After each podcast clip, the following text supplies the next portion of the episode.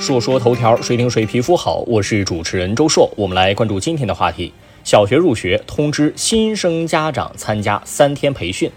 最近有网友爆料，成都的一所小学给2023年新生家长发了一份通知，要求家长在开学前参加为期三天的线下培训。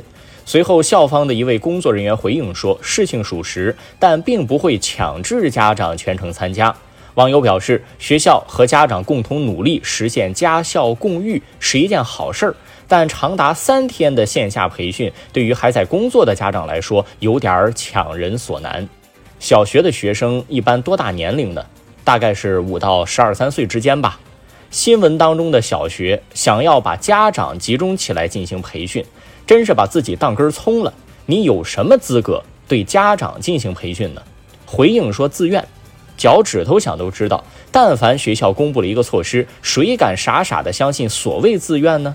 就算是当时不找你事儿，将来想起来也难免心里有疙瘩。家长可不敢拿孩子在学校的日常做赌注啊！时代在变化，我们不能要求按照以前通讯手段不发达时候的状况来要求学校和家长。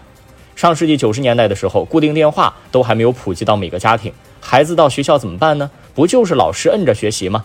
作业也需要自己记录，哪里有现在这种群里发个信息让家长盯着写作业的情况啊？现在的联络方式多样，利用这些手段让家长督促孩子学习本来无可厚非，但是学校应该负责的和家长应该负责的内容还是应该有一个界限，不至于说界限分明，但至少也应该是各有底线。比如作业，这是学校生活的延伸，为了孩子负责，家长给检查当然没问题。但是如果作业出现问题，老师全怪到家长头上就是不合理的。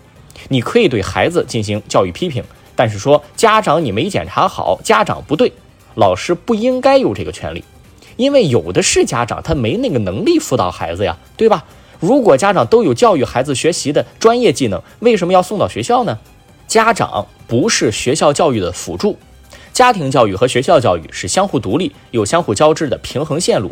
它有交叉点，但不能混为一谈。况且，家庭教育和学校教育的职责本身就应该存在差别。如果老师的权威都靠找家长来体现，那就等于没有了权威。培训三天，操作性也不强，家长的理念也不是三天就能改善的。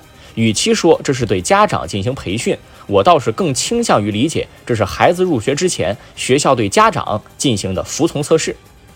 家校共育是应该的。但是不应该由学校做主导，交给家长怎么育。大家都是打工人，你在教我做事。说说头条，谁听谁皮肤好。我是主持人周硕，下期节目咱们接着说。